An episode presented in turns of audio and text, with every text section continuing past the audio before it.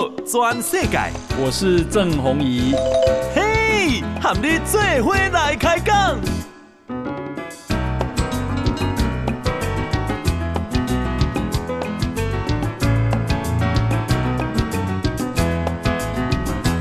大家好，大家好，大家安安，我是郑宏仪，欢迎收听《今日的报道全世界》。我们啊，今天邀请到日本产经新闻。啊，驻台北支局的支局长石板明夫哈、啊，来接受我们的访问哈。哎，石板明夫你好啊，你好，主持人好，大家好。直接叫名字很不礼貌，对不对？啊，没关系，没关系，没关系吗？嗯、没关系。日如果以日本人应该称呼你石板赏，或者是明夫桑。嗯，对，叫桑的是比比较多的，但是说您比我年长啊，啊。所以您可以随便叫。啊，真的吗？对，哦、oh,，OK OK，好，小弟你好，好，那呃，石板明夫啊，其实大家对他现在应该啊越来越熟悉，因为他也这个上了很多电视啊，嗯、那么做啊这个政治评论。嗯、那石板明夫最近啊啊写了一本书，叫做《曾经以为中国最幸福》，好。曾经以为中国最幸福，其实意这样的意思，字面上就是说，曾经以为，事实上我们是被骗了，或者是根本不是这个回事。啊。那这本书呢，是石板明夫啊跟石平一起两个人一起对谈，对，对谈之后的一个记录，好。那我简简单介绍一下石板明夫，他是一九七二年生在中国天津啊。那么大家知道，当时啊，这个日本有在中国有很多的遗孤第二代。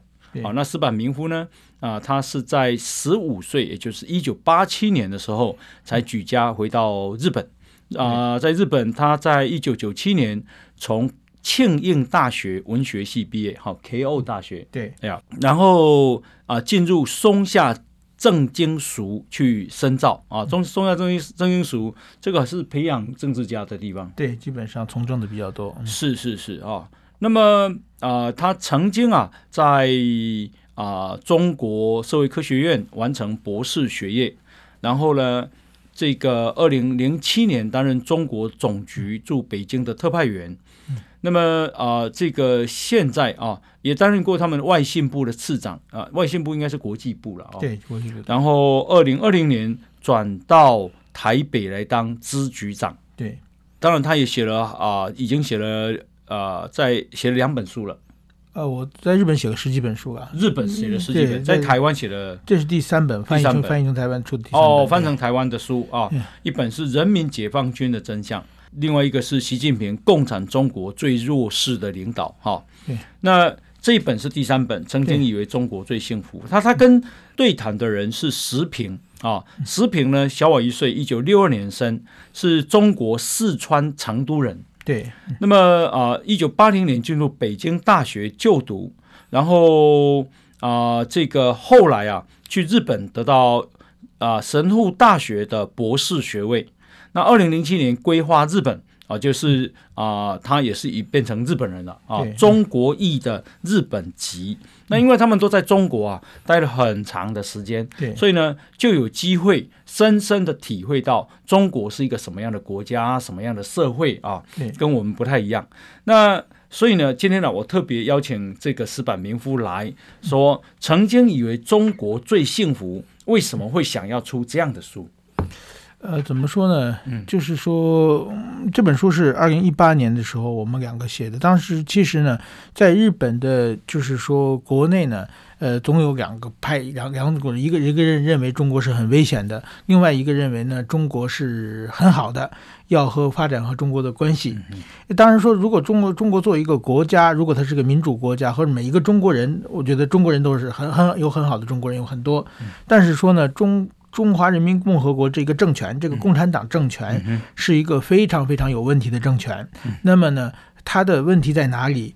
这个呢，我和石平的两个人呢，因为从小的时候都在中国，呃，某种意义的青春期的在中国度过，然后呢，接受了很多的这个当时的洗脑教育。我们也曾经认为中国是最幸福的，但是后来呢，我们到了呃离开了中国以后呢，我们发现是被骗了。那么到底是共产党政权的真正的状况是怎么样。我我们觉得呢，呃，有必要让日本人知道。所以我们我们讲这本书本来是在日本写的。对。嗯，现在呢，翻译到我我后来发现到台湾呢，也是一样的。嗯、台湾也是分成两派，一位一派认为中国不好，一派认为中国很好。嗯、我觉得这这个书呢，其实在日本呃可以让读者知道，也许到台湾呢，也许对读者也有一些参考的作用。所以说呢，我们就在台湾也出了这本书。可以请教这个曾经以为中国最幸福，这是啊、呃、写给日本人看的。对，卖的怎么样？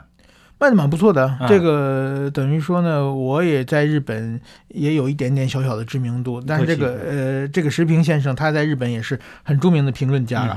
那么他的也蛮有知名度。那而且我们两个的就是背景，虽虽然在日本都有中国背景嘛，所以说我们两个出把自己的小的时候的故事、自己的心路历程。嗯都披露出来，这个是一一般人大家都想知道的嘛，所以在日本卖的不错，在台湾据说卖的也不错。是是是，啊、呃，我这样讲好像是是要探探探隐私，不是这个意思。对，啊、呃，卖的好不好的意思，就如果卖的好，表示日本人很关心。对，啊、哦，嗯、日本人也很关心这个中国到底是一个什么样的国家。对，好、哦，那么，呃，这个文化大革命的时候，当时不是饿死很多人吗？呃，文呃饿死人的最多的是文革之前那个，一九六五九年到一九大跃进，大跃进是一九五八年。那么大跃进失败之后，然后一九五九年到一九六一年的时候，大概饿死了三千六百万到四千万人，这这是最严重。然后文革是一九六六年初发生的。嗯、那其实呢，按时间顺序，因为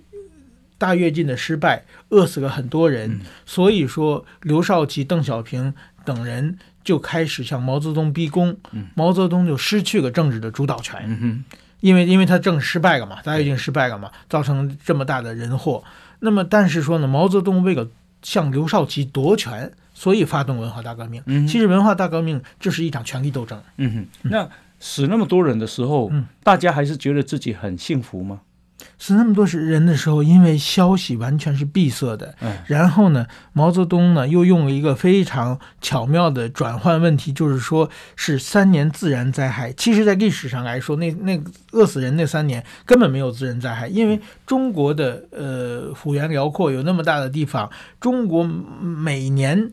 一定在有的地方会有灾害，嗯，或者是旱灾，或者是洪灾，一定会有灾害。那么那三年，现在按科学，那三年在中国根本没有发生大规模的灾害，嗯哼，只是在局部地区的一些小规模的灾害。对，毛泽东把它放大，就说三年自然灾害，嗯哼，然后又说呢，呃，苏联的修正主义在卡我们的脖子，要求中国还债，嗯哼，所以呢，一下子以反苏为理由，就是把国民的仇恨转向转到苏联去。那么这样的话呢，就是说中国人呢认为政中国政府没责任，中国政府很好。哦，对，人民饿肚子，对，呃，也没有欠收，对，是因为我们要还债，对，是因为苏联在这个时候跟跟我们要要要债，对，所以我们没得吃，对，所以是苏联，对，哇，看在这里啊，所以他们的政策都是这样，比如说啊，嗯、我过去就是中国的洪灾。发生洪灾的时候，今年不传出很多，就是中国长三峡大坝可能保不住了嘛？然后这我我在很多地方就说，我说大坝绝对会保得住，绝对不要担心。为什么保得住呢？它会泄洪的，它不要人命，要大坝。哦，所以说大坝是水洪水撑到很大的时候，撑不住的时候，呃，大坝才会垮掉嘛。嗯。但是说呢，它提前把洪水泄出去的话，大坝就不会垮，就没有事了嘛。嗯。它会不停的泄洪，所以说呢。在，因为我在北京的时候就见过，我在石家庄有一个洪水，当时我们去河北那个邢台、石家庄那一带的洪水，就是半夜突然泄洪啊，对，把几个村庄全部冲垮掉。那么，而且呢，他们我觉得他们最有问题的是啊，嗯，泄洪他不通知，哎，对呀，为什么泄洪不通知呢？这这是他们的技巧。如果泄洪通知的话，嗯。这些人一定说，你我房子冲走了，我的家具冲走了，对，我我们家的农地冲走了，我们家的坟地冲走了，嗯、你都要给我说话，给我赔偿吗？嗯、对不对？那赔偿政府本来就要负起责任呢、啊。但是说政府不管啊，嗯、政府先泄洪啊，对，泄洪之后，这些农民都认为是天灾嘛，嗯，洪水没有办法嘛，嗯，然后政府发块毛巾。发发方便面就感激涕零啊，哦，所以一切赔偿都不用啊，哇，这是天灾嘛。然后政府稍微给你一点好处的话，就是政府好就感谢政府嘛。啊他们多少年来一直用这种手段啊，啊哈，因为没有媒体的监督，没有在野党的监督，所以他们的执政党是为所欲为的。哦，那淹死很很多人，大家知道吗？当然知道了，那天灾嘛。嗯哼哼，哦，他们泄洪是什么呢？他们泄洪为了保护大城市嘛，嗯也就是这个当时是为了保，应该是保卫邢台和石家庄嘛。嗯哼，那个大城市，它大城市的不能，所以他就把农村部牺牲掉嘛。对，那么三峡大华、三峡大坝也是一样。三峡大坝如果说呃冲垮的话，那一定是什么南京、上海整个的这个中国东边就就会受到洪灾嘛。然后他会在河北啊，在在湖北或者是在这个重庆、四川那一带就随便泄洪，就把一些农农民牺牲掉了。嗯哼，这是他们他们一直会做的方法。嗯当时你现在在啊、呃、讲这个大要件的时候，对那一九五八接下来就开始死了几千万人，对饿死了。对，那那饿死的时候，你们都知道吗？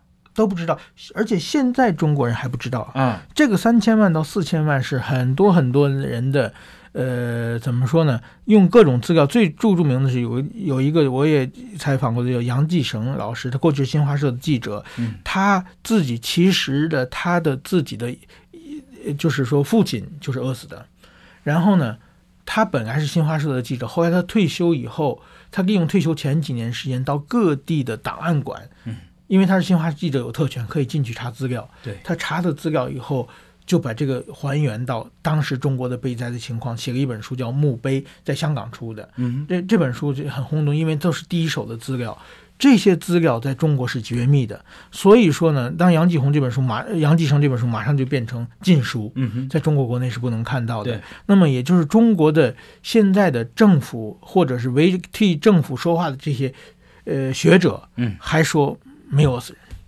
或者没有饿死人，哦，或者饿死人都没有这么多，啊哈，就是他们政府这些消息，中国老百姓到现在还不知道。啊，好好好好，哇，嗯那呃，像人民公社，你是一九七二年生，所以人民公公社当时的经过的这种饥荒啊、排队啊、没有食物，你经并没有经历过。我自己的时候要好得多了，就是说最残酷的是，就是说，呃，六十年代初的这些所谓的天灾嗯造成的饿死人，然后后来就是文革的时候的对大规模的武斗、整人，这个把人整死，这种红卫兵的呃各种各样的大混乱。这个时候呢，我还没有赶上，就是我是一九七二年出生嘛，那么呃时平就稍微赶上一点点啊。嗯呃，但是说呢，我就是其实文革所谓十年，其实最严重的是一九六六年、一九六七年、六八年这三年。嗯，然后后来以后也就中国也折腾不动了嘛。嗯然后红卫兵都去让上山下乡，嗯，都跑到毛泽东把他们发配到农村去了。那时候毛泽东政权已经稳定了，但是说呢，文革的。就是毛泽东不死，文革不能平反。嗯所以说毛泽东一九七六年死的时候呢，才才把文革整个翻案翻过来，嗯所以才变成就是所谓十年文革。其实就最初的三年是最激烈的。嗯呃，那么我生我我我出生的时候呢，我小的时候呢，已经到了文革的末期了。嗯，呃，但是说还有还有一些各种各样的问题了。对，但是实实际上没有像那么惨。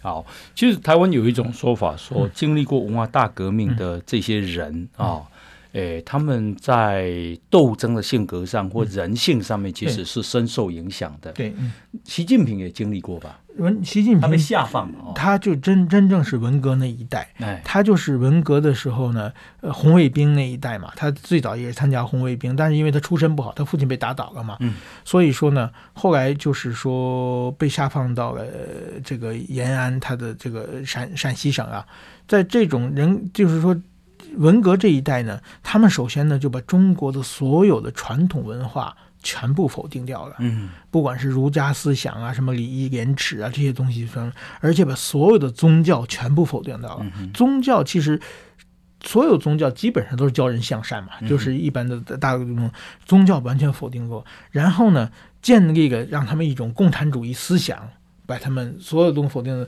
把他们埋在脑子里面。这这种共产主义思想呢，其实呢，到后来文革之后呢，这个也崩塌掉了。嗯那所以说，他们这群人是没有信仰的人。没有信仰，没有信仰的人，没有信仰的人，就是说道德无底线嘛。道德无底线，对，嗯嗯嗯，做的所有坏事，没有没有神在看嘛，嗯嗯，所以不会是不会有什么良心谴责啦，没有，不会有羞耻感啊，这种，对对对对，所以说现在中国很大的问题就是，现在中国是红卫兵治国，嗯，OK，好，我们啊现在访问的呢是日本产经新闻台北支局的支局长啊石板明夫啊，石板明夫有一本新书叫做《曾经以为》。中国最幸福，哈，这由八旗文化所出版。来，我们先休息一，进广告。报道全世界，郑弘仪和你最伙来开讲。好，呃，欢迎继续收听《波多转世界》，我是郑弘仪。啊，我们今天邀请到的是。啊，日本产经新闻台北支局的支局长哈石坂明夫，那么他写的新书叫做《曾经以为中国最幸福》。我讲实在话，我看这本书看很快，因为它不难理解啊，它很口语。那啊，但是我看得引人入胜，因为里面都是故事，这样哈。所以这个现在的。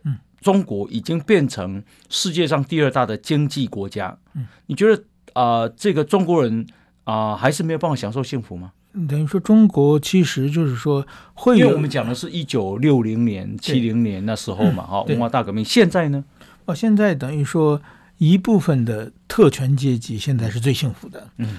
但是说呢，如果说是中国的一般的老百姓、一般的农民、工人、一般的职员，其实还是生活在一个非常不幸的状态上。嗯，他们会在各种他们创造的劳动价值会以各种各样理由去被剥削掉。嗯，然后呢，就是说根本没有人没有伸张的渠道了。嗯嗯嗯。那比如说台湾要涨一个健保的话，那么多人反对，要涨多少年也涨不上来嘛。对。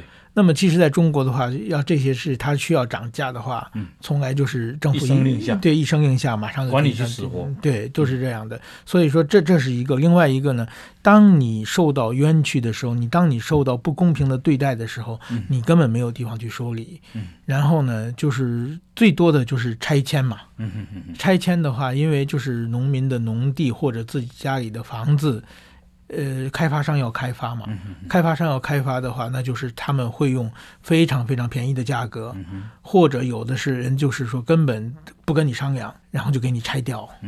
所以说就是这样的话，这些人就会走上一个茫茫这个漫漫漫长的上访之路啊。所以在中国各地都有这些上访村，这些上访的人聚集在一起，想争取自己的权利，然后他们真的多少年多少年都是。呃，极少极少的，呃，才会能够成功的。嗯哼，上访是一年三百六十五天都有人上访吗？还是说某一个季节在那边大官在那边开会的时候去上访才有用？那、呃、大官在前面开要开会之前的话，哎哎、这些上访的人会被清理掉的。嗯哼。所以就会被清理掉的。所以说每年呢，比如说在北京，北京有上访村，每年两会，就是说三月份人大和政协两会召开之前的话，这上访村就会被强制清理掉的。这些人都会被遣送回回本籍的。但是说呢，开完会之后，他们自己会回来，因为他他们的冤情还还有吗？因为在北京有一些上访，有有专门接待上访办公室。哦，有接待上访。对，接待，但是这上访办公室是没有权利的。对。就是，除非呢，有特别幸运的是什么呢？你要整你这个官员，他刚刚贪污被抓掉，然后呢，政府正在收集这个官员的证据的时候，嗯，哎，你的案情就是正好变他的证据之一嘛。就是碰到这种情况之下，那么过去我在北京的时候，还有一些就是说。我们外国的媒体他们会找我们，然后呢，我们偶尔呢，就是说，比如是人大之前啊，共产党中央总会之前呢，我们会给他做一篇报道，哎，有这么一个冤情。对。然后呢，这个冤情呢，怕就是当地的政府怕被追究责任，嗯哼，有的时候可能会稍微给他一些解决。那样的话呢，就是他们就这，所以说我们外国媒体对他们来说也是极小概率的，也是救命稻草。了解。对，所以所以是这种情况。那么真的除了这些问题，他们完全没有伸张正义的渠道。房子被没收还好，有的是亲人被抓起来做冤冤狱。被替别人顶罪了，嗯、或者什么被人接家人被打死啊，嗯、就这种方面的事情很多很多。嗯、所以说呢，他们都是真的冤情，每个人听的，每个人都是故事。我我呃，在我们这个节目访问过一位台商，对。啊，对不起，我们名字有点忘记了。嗯、那这个台商呢，他啊、呃，这个就是因为他在那边早期买的土地，后来赚很多钱嘛，涨价了嘛，嗯。那涨价了以后，可是呢，啊，他被合伙人跟据说是司法系统，像什么检察官啊，什么挖沟的，啊，把他吃吃走了。嗯，吃走了他，所以既然是司法体系把他吃走了，他打官司也没有用，他打官司都输。对啊，那后来呢，他实在是受不了了，他爸爸也因为这样忧郁而死。嗯啊，他爸爸死的时候应该是八十几岁。然后他呢，当时已经差不多六十岁左右了，他就去上访，因为对他来讲，对他来讲，那些大概就是他们总个的家产，没有了，没有了，就一一贫如洗。嗯，结果他去上访呢，啊，这个啊被人拖拖走，嗯，啊不让人家不让他在在天那个天安门在那边在那边陈情，就你知道，有一天跑去天安门怎样？嗯，切腹自杀。嗯。他切腹自杀，嗯、切腹自杀呢？因为在公开场合嘛，那边很多观光客嘛，所以呢就赶快被送医。嗯、送医确实也救他了。嗯、救他，他就翻肚子翻开来给我看，嗯、他那个那个一条拉链啊，嗯、缝的差不多有二十二十公分长。嗯、啊，那呃，这个生命是捡回来的，可是他对中国的怨恨啊，嗯、那种啊贪赃枉法、贪腐之严重，他呢后来他立誓。啊，要把他所知道的东西用尽各种的方法给大家知道、嗯、啊。结果他在报纸当啊半版的广告，嗯、那那很贵啊，一一次都要几十万。嗯、然后呢，他这个到处去呃立看板啊，嗯、他他说他总共又花了一一千多万做这个事情。嗯啊。呃，据我了解，他后来还是没有拿到了。他 因为他说中国威胁他说，你不讲话，我们还有机会帮你拿回来；你一讲话就没有机会了。这样。那我在书里面有看到你写了一个叫你的朋友徐重阳，对，他怎么了？嗯，他也是跟你讲，他也刚刚讲，这属于台商啊，或者我这我写的这个朋友的徐重阳，他们都属于比较高级的上访啊，因为他们本来是相对有钱人，嗯，另外也有一定的人际关系，但是说呢，他就是说怎么说，他也是被一个高官的亲属跟他本来是做生意做得很大，嗯，说合伙做生意，然后突然就被吞掉了，嗯，吞掉以后呢，他就想找回来，去各个关系，然后就把他抓起来，嗯。然后抓起来以后呢，然后后来呢就诬陷他，就支持香港游行。嗯，对，香港支持游行，香港游行就是说，他出来，他这告政府，做很多动作，然后外国媒体很注重注目他。然后呢就出来有一群人说。我们都是你的粉丝，我们都是上访，我们一起拍个照可以吗？嗯、他站在中间，后面很多人，结果后边人就举起一个支持香港游行的牌子，嗯、他站在前面不知道，然后就合影了，然后这张照片就变成证据，然后又把他抓起来，他就变成叛国分子了。对对对，就是像香港人，然后就是说再进去再出来，就是慢慢慢他的身体就折被折磨得越来越坏了。嗯，就是本来他是一个，就是一个跟我认识的时候还是。非常头脑清晰，说话就因为上访的人比较，就是说受高等教育的人不太多，嗯，很难把自己的事情说清楚。对，他呢是能非常有条理的说说说清楚少数的人，所以我比较喜欢采访他，容易比比较清楚嘛。但是后来慢慢慢慢见得他就是有的时候他说话就说的越来越不清楚了，嗯、就是在监狱里被被折磨的很惨的样子。所以说像这种人是非常非常多的人。嗯哇，徐重阳啊，对对对，啊哈，所以后来也没有拿回来。呃，身体又搞垮了。对，在在中国不可能拿回来了。啊、这这这这种一旦走入上访，其实就就变成斗成一口气了。嗯。对啊，我有一次在北京上访的时候，我碰到一个，呃，满就就是我感想满身的，碰到一个一个比较中高年的一个女的上访的，嗯、然后不还有一个年轻的上访的，年轻男的，大概三四十岁的，然后跟这女的说，就是那女的一定一看就是上访几十年的了嘛。嗯然后那个男的就是问他什么，比如在哪里住比较便宜啊，什么的。他他们上访就变成一条产业链啊，有给上访人专门超级便宜的面馆啊，什么这个住的地方都有。对。然后那个人问这个女，嗯、对，在北京。然后那女的就跟他说：“你是哪里的？”然后就说：“他跟他说啊，你回去好好想一想，如果你的冤情小的话，就忍了吧。嗯”如果冤情大的话，就跟他们同归于尽。他说上访是一条不归路，一旦进来几十年就就人生就没有了。哇！然后我我在旁边听着也是很感慨啊。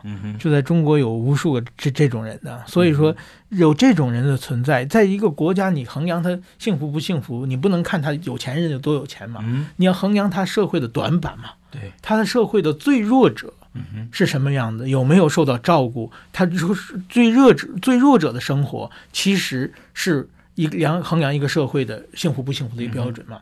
那么，在中国的最弱者确实是绝对弱、绝对的弱者。所以说，这些人而且还是有非常非常多。所以说，而且我们每一个人都可能变成最弱者嘛。一旦我们失去劳动能力，或者我们有什么冤情。是。对，所以说这这这中跟这比起来的话，所以说在中国的话，我认为是中国人民还是最不幸的。哦，这个啊、能不能呃感受到幸福，其实包括法治啊。对对对，啊，法治就是说啊，当出事的时候，你透过司法系统，你能够真正的得到你的正义。虽然那中间必须要经过一段时间。对，如果司法还是公正的，那你还是觉得还是可以维护到你的正义，这是幸福的。对，就怕整个司法系统都烂掉了。对对，啊，送礼啦什么啊，哈，或者没有送礼的人就输了啊，或者送送礼送少的人也输了，那这个就冤案就非常多了哈。好，那我们现在啊啊访问的是日本产经新闻台北支局的啊支局长石板明夫。那曾经以为《中国最幸福》这本书啊，我们啊这个有直播啊，所以可以可以大家可以看到哈。等一下回来继续请教哈。来，我们先休息一下。报道全世界，郑弘仪喊你最伙来开讲。好，呃，欢迎继续收听《波度转世界》，我是郑红怡。啊，我们今天邀请到日本产经新闻台北支局的支局长石坂明夫，好，来接受我们的访问。那石坂明夫啊，你啊、呃、在中国出生，在天津出生，对，那么到十五岁才回到日本，对，好，你自己会有认同的问题吗？哦、呃，其实这个问就是说本来是没有的，嗯，但是后来呢，我在日本呢打算从政嘛，我到松下正经署的时候嘛，嗯、那个时候就突然之间。这个认同问题就变成我的一个很大的问题啊，因为我要在日本从政，那么其实呢，就是说，到松松下正经塾的每天有这个熟训啊，就是早上起来大家一起念的，这第一句呢，就是说，呃，热爱国民和国家。那么这个时候呢，任何人都没有怀疑，但是说作为我的就是十五岁为止在中国长大的人的时候，就念这句话的时候，就突然就想到，哎，对我来说，国家是哪个？嗯哼，是不是日本？当然说，我也我也认为自己是日本人，要在日本从政，当然是日本啊。但是心里总会有一点怪怪的。嗯哼，这个所以说，任何人问我，我都可以非常。呃，轻松的跟他说，这绝对是日本啊，那那还用怀疑吗？但是说你可以骗别人，不能骗自己啊。所以这个对我来说就变成一个很大的烦恼。那么我就想怎么让自己增强自己的国家认同。其、嗯、其实我比如说我上大学的时候，我本来是我我我从回日本之后，我觉得就是说日本的政治是非常好，因为。在中国，我们被骗了嘛？中国说中中国的是最幸福的，结果一看根本不是这回事。到日本一看啊，国家就是每个人都这么亲切，这个这么道路这么干净，而且这么每个人都能安居乐业啊，这种感觉非常好。我觉得日本政治人物非常了不起，所以那时候我想从政。那从政的时候呢，就是说我上大学的时候，本来是我可以就是也考上法学部，我本来可以学法律的，那个从政可能更好一点。庆应大学。对对对对，但是我觉得还是呃学文学，学这个呃国文课文的。我大学念了四年的。所谓国文就是日文系，就对。日文系对日本的和歌，你知道吗？日本那种古诗啊。嗯，我念念的那个古诗的话，就我觉得这个从事这个在日本，你要从政，你一定对日本文化了解嘛，嗯、你一定对这个日日本的这个古诗你要有有研究嘛，对你才是确实。我下个四年功夫读了，现现在后来我发现，日日本人都不懂这个，所以根本不那个学的。但是、呃、这个四年学完之后，到松下正经熟以后呢。其实还这个问题还没有完全解决掉了。那么我就是说，自己做了很多努力，把这个自己的国家认同定下来。嗯，那现在还有困扰吗？现在已经没有了，没有了。对对对，嗯哼。那你十五岁回到日本的时候，啊，从一个中国共产党统治的社会到了日本，你你感受强烈吗？中中间的差别？那其实就是真的，就是说。日本、中国是人治社会，日本是法治社会了，嗯、这是非常明显的。就是在中国，你想办一件事情的话，嗯、那当时我那个时候还小，但是我看到我父母就是说，你想办一件事情的话，嗯、一定要托人，要请客，要送礼，啊、要打通很多很多关系，比如说要调动工作，对、嗯，哪怕搬家，嗯、这些事情这些手续的话，你不是一。你都都是要很多人的关关系的哦，哦哦哦，都要打点，嗯，都要打点。但是说呢，你在如果说在日本的话，嗯、你可能到到市市政府去，半天就所有手续全办完了。对，就是说，比如说在在日本，我现在从北京回日本的话，我到日本去。呃，比如说一个房子，什么水水水啊、电啊、什么热色啊、什么电话啊、煤气啊，这些所有的手续的话，基本上去一个半天就全全能解决掉了嘛。嗯嗯。那在中国不可能，中国起码要跑半年。你要买一个房子，把这些问题解全全部解决，从装修这各方面全要全要跑跑半年，对。要半年这个事情，就告诉我们，嗯，它其实是很落后啊。对，很落后。对对对，对不对？因为它很没有效率啊，对，非常没有效率，对啊，而且你要打点就要花很多成本啊，对，对啊，是这样的，国家怎么会是一个先进的国家呢？对，是这样，对，啊，但当然最最近稍微好一点啊，最近最近稍微好一点，但是也绝绝对是会会出各种各样的状况出来，对，嗯，呃，日本的警察跟中国警察有不一样吗？那当然说日日等于说中国警察是最凶的人嘛，中国警察的呃会打人的，嗯。那么我到日本最大的感感觉就是，呃，日本警察不打人的，嗯，而且日本警察都都是那种笑眯眯的，嗯，而且你可以问路，你有任何困难的话，你去找他，因为各地都有那个这个日本叫公班啊，公番啊，就是那个类似小型派出所那种感觉嘛，在车站前面都有嘛，那都是去问路啊、丢东西啊各方面去找他们，他们都会非常亲切的教给你很多很多事情。那中国的警察都是。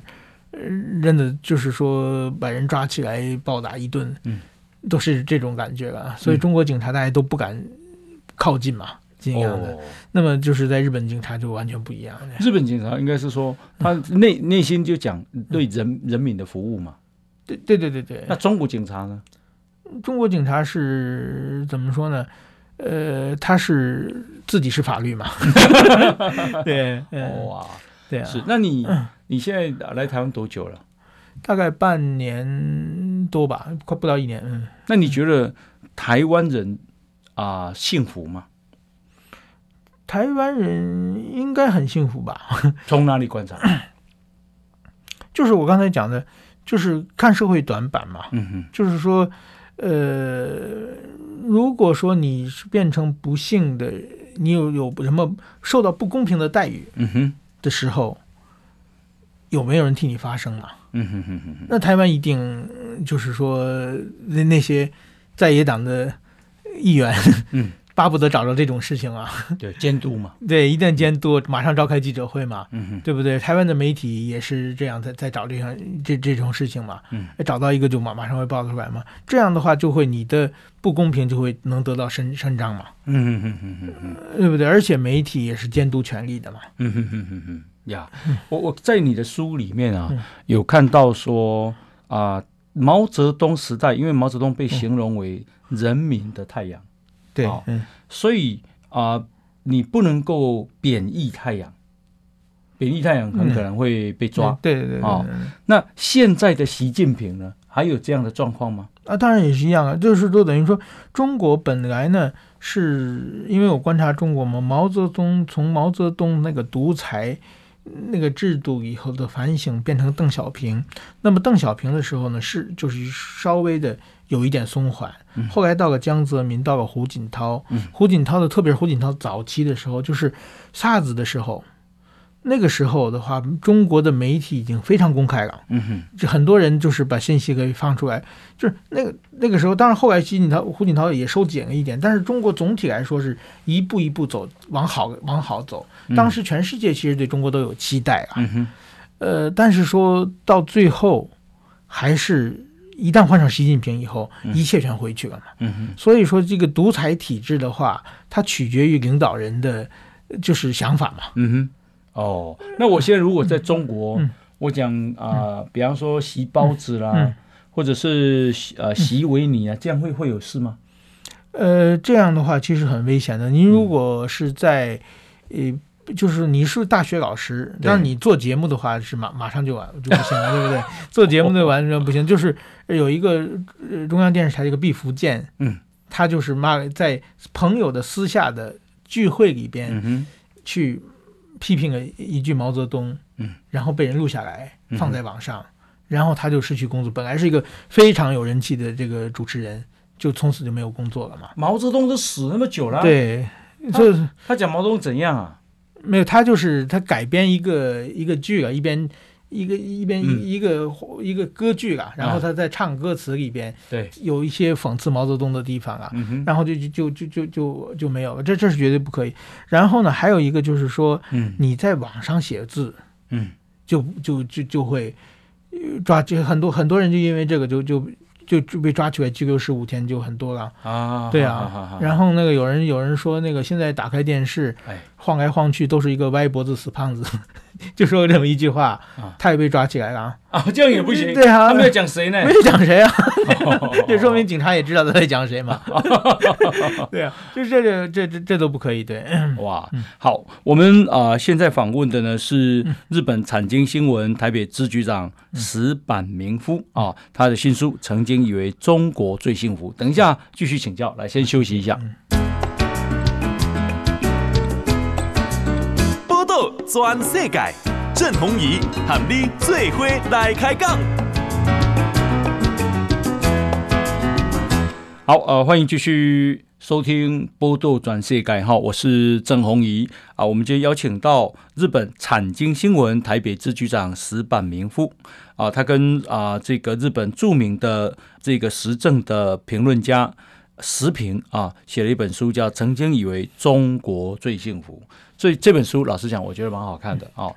那我再请教一下这个石板明夫啊，呃，拜登啊，他已经可以确定，我认为他就笃定当美国总统了啦。嗯，哦，那你觉得他在主政下的美中关系会变得怎么样？我觉得呢，怎么说呢？当然，我认为就是我在很多地方都讲，我希望就是我认为川普当选的话，对国际、对亚洲都会更好。嗯嗯嗯。呃，但是说呢。拜登当选呢，也不是很糟糕。嗯嗯嗯，就跟买彩票一样，川普来了中大奖，拜登中小奖。就是说呢，基本上呢，呃，中美或者美中的对立呢，已经变成一个结构性的对立了。嗯嗯。那么中国现在的生产总值 GDP 已经达到了美超过了美国的三分之二。那么就是说，谁是世界的老大的问题了。那么中国呢，现在在虎视眈眈的。要当做老大，而且中国这种中国当老大的话呢，他不是说像美国一样的尊重你。对美国，首先美国最最了不起的地方，他对领土没有野心嘛。嗯，他在全世界一战、二战都派兵去打仗，打了四个那么多人，占领那么多岛，最后基本上都还给你嘛。对，有很多地方像菲律宾，像很多都都想进入美国，就是现在就是所谓的南海的各个岛，如果当年都是美军当年打下来的嘛，嗯呃，如果美国美国想要的话，都是他的嘛。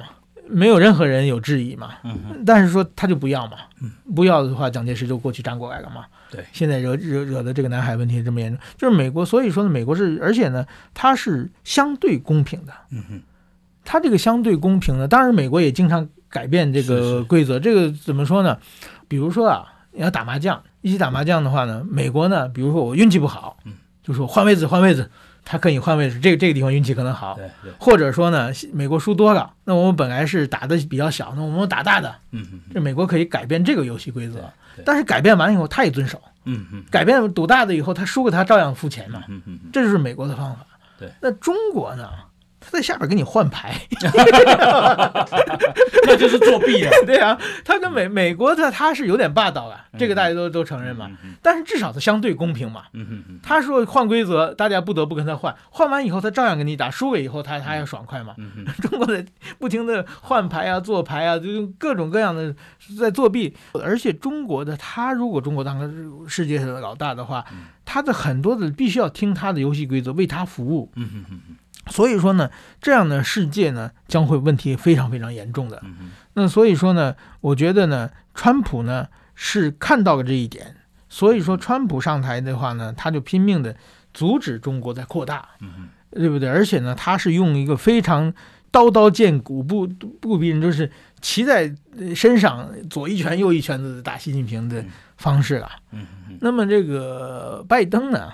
是，就是说比较缓和的，但是他也知道中国的问题，也知道就是中国再做大的话，要挑战美国的地位，他就不会像川普那样用外科手术来解决，他是用中药给你喝一副喝一副的这种方法，方法不是有有区别，但是说呢，真正的和中国的美中对立已经变成一个结构性的对立的，而且呢，就是有几个问题是美国的核心利益，就有很多，比如说现在川普说的，你那个肺炎。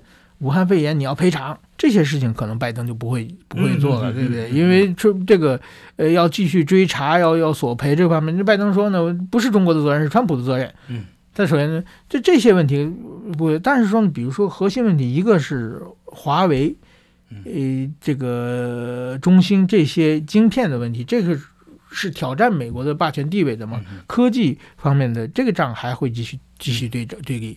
那第二个呢，就是说。台湾问题其实也是美国的核心利益。美国的历代不管是共和党、民主党上台的话，都是挺台湾的。因为台湾被中国占领的话，那整个世界格局就改变了。不管中国用任何方式统一台湾的话，对美国来说的话，它的巨大，比如台湾的现在不管台积电，包括微软也到到了台湾来的嘛，这些尖端科技如果让中国拿走的话，这就美国绝对受不了。所以台湾它还会有挺。另外一个呢，在人权问题上。人权问题上，其实是美国民主党的核心价值。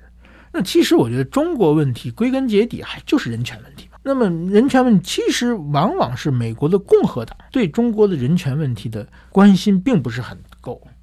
那其实呢，像川普也很明显，川普刚上台两年之后，我在日本也经常写文章批评川川普政权，因为川普问题上台两年基本上没有提人权问题。那你觉得拜登到底有没有把柄被中国抓住？他有没有拿钱呢？呃，一定有的啊，一定有的。但是说把柄已经曝光，就不是把柄了嘛。啊，好好好对，所以说呢，就是说，在把这个拜登呢，他是一个，首先他是个弱势的总统，嗯、这个一上来可能就跛脚嘛，嗯、儿子可能被抓嘛。那么另外一个呢，他被人骂的一个亲中的又又弱势的总统的话，呃，人总有三分亲嘛，他就不敢太明显的过分亲中嘛。了解。哎，其实很多台商啊。看似对中国很很中国共产党很效忠，他说其实很多是假的。我说为什么？他说因为都要先写文章歌功颂德中国共产党，以便真的出事的时候，可以拿来告诉你说，你看我以前就这样子怎么挺你们，你们怎么会这么怀疑我？我有，那其实这是内心的一种恐惧。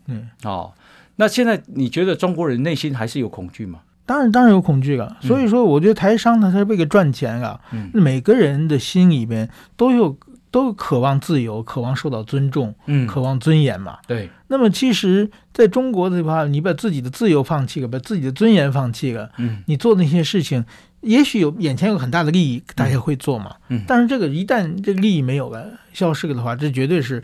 就是不绝对不是你的忠诚的支持者嘛，嗯，那么所以说现在呢，很多台商当然说中国的市场大嘛，嗯，那么在中国的进去以后呢，赚到一些钱，那现在呢，等于说自己的资产变成人质了嘛，对，所以自己动不得了嘛，对，是很多是这样的，但是真心的说中国好的台商，其实我认为并不多，因为他们比留在台湾的这些人也更知道。这个他们是在中国是怎么受欺负的？嗯哼，怎么这个政权是怎么邪恶的？所以说呢，他们但是表面上又不得不说，对，是处于这种精神分裂的状态啊。哦，最后一个问题，嗯，所以习近平当皇帝，嗯，终身皇帝是当定了，对不对？他是想当定啊，他是想当定啊，但是说怎么说呢？在中国这个大国，在所有的这个共产党的国家里边，嗯，就是独裁国家里边。都是这个一个是接班人问题，嗯，永远他们是有这这是最大的政治风险啊。就就像民主国家的话，比如说现在川普和拜登争怎么样？川普还在争法律嘛？